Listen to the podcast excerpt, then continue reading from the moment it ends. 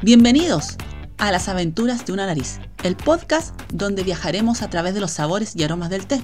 Soy Carla Silva, fundadora de la Academia Chilena de Tea Blend, amante y estudiosa de este apasionado mundo. Me encanta compartir mi conocimiento y experiencia sobre esta bebida milenaria, y este podcast es una forma de hacerlo.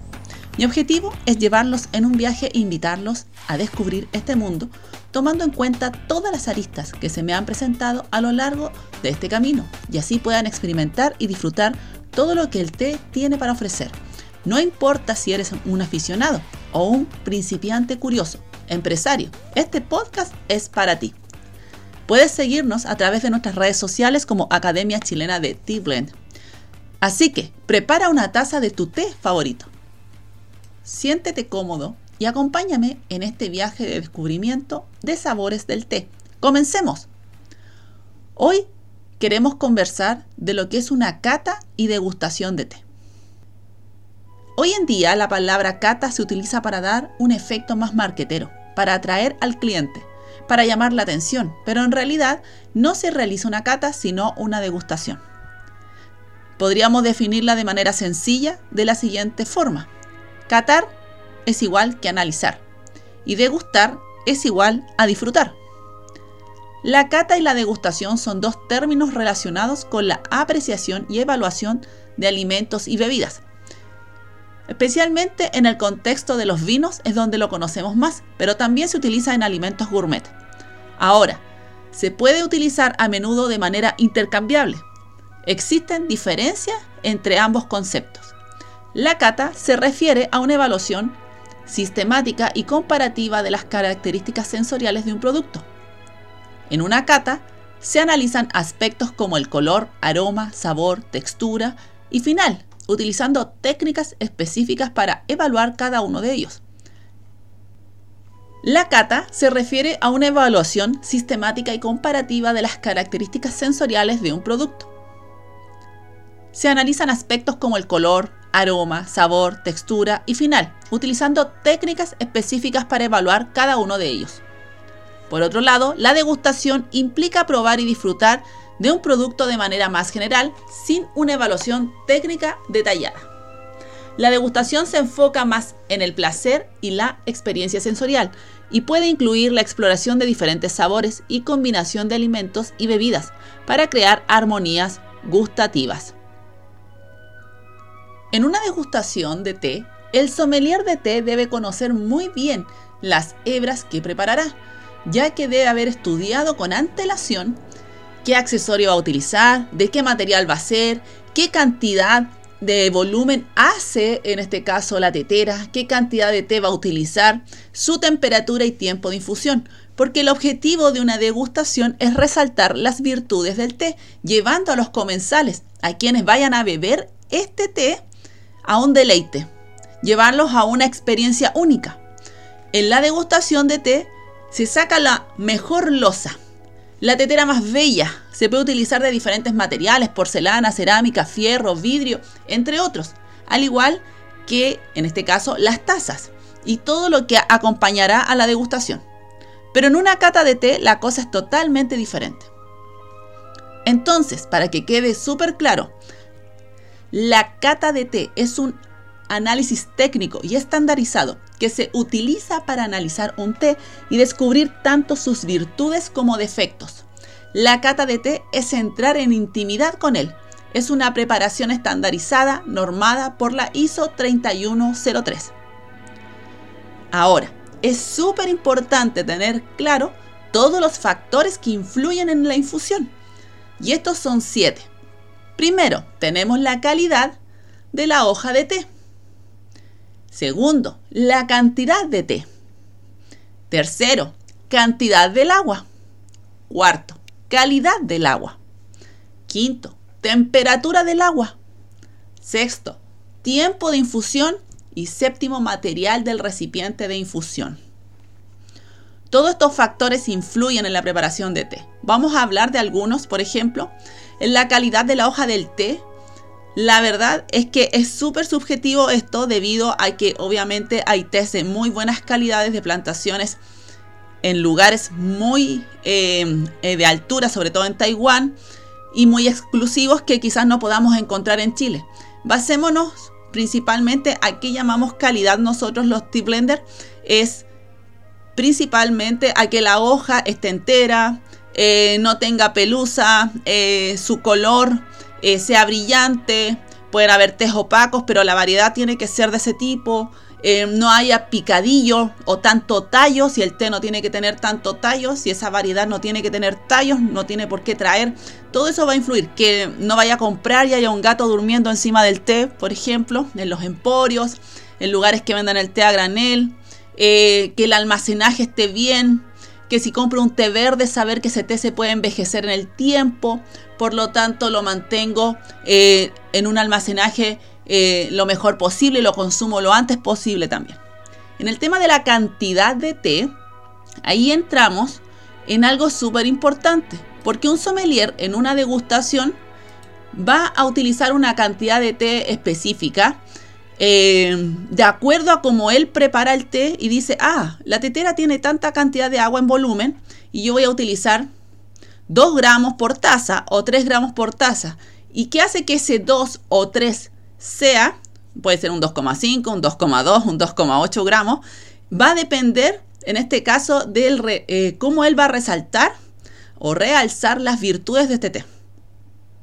Mientras que en una cata de té la cantidad está estandarizada. Es un gramo cada 50 ml. Un gramo cada 50 ml. ¿Se dan cuenta la diferencia? Acá es diferente. Es súper distinto. Después tenemos, por ejemplo, la calidad del agua. La calidad del agua en un, un, sommelier para la degustación tiene que utilizar la mejor agua posible, purificada, que el té pueda sacar todas esas virtudes que tiene no tengamos un té plano, o sea, un té complejo, lleno de sabores, lleno de, notas aromáticas, ya que no sean... Eh, que no sea intervenida por la calidad del agua y me convierta que el té sea plano, que no le sienta sabor a nada. En cambio, la ISO 3103, que es la norma que nos dice cómo debe ser la cata de té, dice que el agua que se tiene que utilizar es el agua del lugar, la que más utilizan la que más utilizan y aquí entra el tema de la temperatura. Dice agua recién hervida. O sea, aquí en Chile es a 100 grados Celsius, pero en otros lugares del mundo puede ser menos porque a mayor altura, menor es el punto de ebullición, o sea, menor va a ser la temperatura en que el agua empieza a hacer burbujitas. ¿Ya? Y en la calidad, el, en el caso de la cata, nos pide de que sea la del lugar, las que más se utilizan en el lugar, la del entorno. Estoy en un pueblo recóndito, en, el altiplano, no hay un supermercado para ir a elegir, sino que tenemos un agua que utiliza todo el pueblo y esa agua es la que se utiliza para la cata de té. Ahí hay algunas controversias referentes a la, a la ISO, pero está estandarizado de esa manera. En lo que es la cantidad de agua, también en una degustación podemos suponer que vamos a usar las tazas de 200 a 250 ml, mientras en donde se prepara el té en una cata de té es una taza dentada con tapa o un gaiwan utilizan los chinos, pero debe tener un volumen en específico. En este caso, los más utilizados son de 150 ml. Y si son de 150 ml, para 150 ml se utilizan ¿cuántos gramos de té? Exacto, 3 gramos, porque es un gramo cada 50 ml. Entonces, si, si se dan cuenta la diferencia, es harta. De hecho, un sommelier podría decir, puse tres cucharaditas de té. Sería súper informal, pero no, nadie exige que el sommelier ande con la balanza. Un sommelier profesional claramente va a andar con la balanza y va a tener súper claro, súper claro eh, cuánto es la cantidad de té que tiene que ir para ese accesorio. Porque ojo, el material del accesorio también influye. En la cata de té se pide de porcelana o cerámica blanca. Mientras que yo en una degustación puedo utilizar teteras de fierro, que no veo nada, teteras de vidrio, teteras de cerámica, teteras de porcelana, etc. Entonces el material también va a influir mucho en el sabor y aroma del té, aunque ustedes no lo crean. ¿Ya? Así que esos son los siete factores en la cual es súper importante que tengan claro. Después tenemos ¿Qué observa un catador? Bueno, un catador observa la forma, el color, la uniformidad de la hoja seca, el estado de conservación del té, el aroma de, el aroma de la hoja del té, el aroma de la hoja del té infusionado, el color de la infusión, también llamado licor de té, el sabor y el cuerpo del té, el retrogusto, la sensación en boca. Analiza la calidad, autenticidad y valor del té. Hay muchos té falsos, aunque ustedes no lo crean, muchos té falsos porque hay test muy caros, costosos, eh, que son exclusivos, entonces para poder llegar a un té más eh, parecido pero más económico existe la piratería. Y entre ellos, por ejemplo, está el Oolong Milk. ¿ya? El Oolong Milk eh, tenemos dos versiones, la china y la taiwanesa. La original es la taiwanesa, debido a que de forma natural el Oolong Milk da notas al lácteo. Mientras eh, en sabor te da esa cremosidad que uno nota, pero eh, en el chino eh, se nota la leche en polvo, dependiendo la calidad de ese té, se nota claramente que fue, y claro, a veces lo secan con vapores de leche. ¿Ya? Y eso es como una copia. Y también le llaman oolong milk, pero es otro proceso totalmente distinto.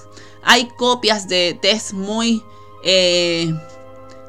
muy importantes que, que te lo venden como que fuese el auténtico y no es así. O de repente te dicen, oye, este es un paimután o este es un, un té matcha. Ha pasado mucho con los tés matcha que vienen eh, mezclados con hierbas pulverizadas y no son tés matcha de verdad. Y bueno, así nos pasan gato por liebre porque eh, la verdad es que hay una infinidad de tés y no las conocemos.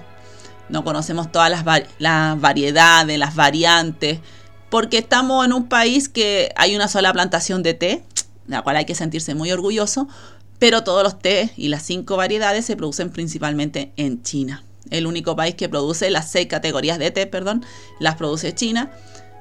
Y tenemos que todo ocurre en Oriente, Japón, Taiwán, Sri Lanka, India, China, Nepal, Turquía, etcétera, distintos países que tienen eh, plantaciones. También el catador en una cata de té debe detectar si hay químicos, falsificaciones y errores. La cata de té es más rápida y fría y requiere una gran agilidad mental para captar los sabores y aromas en un corto periodo de tiempo y anotarlos de manera estandarizada, utilizando la rueda de sabores y un vocabulario técnico que vamos a ir explorando durante los distintos capítulos del podcast ya de estos podcasts vamos a ir de a poco ir eh, descubriendo ciertos eh, conceptos importantes. Pero no se asusten, con práctica y paciencia todos podemos perfeccionar las habilidades de cata. Personalmente me gusta acercarme al té de una manera más profunda y auténtica. Y esto es todo por hoy en las aventuras de una nariz. Espero que disfruten de nuestro próximo episodio, tanto como yo lo disfruto creando para ustedes. Recuerden, síganos en nuestras redes sociales, Academia Chilena de Tea Blend. Gracias.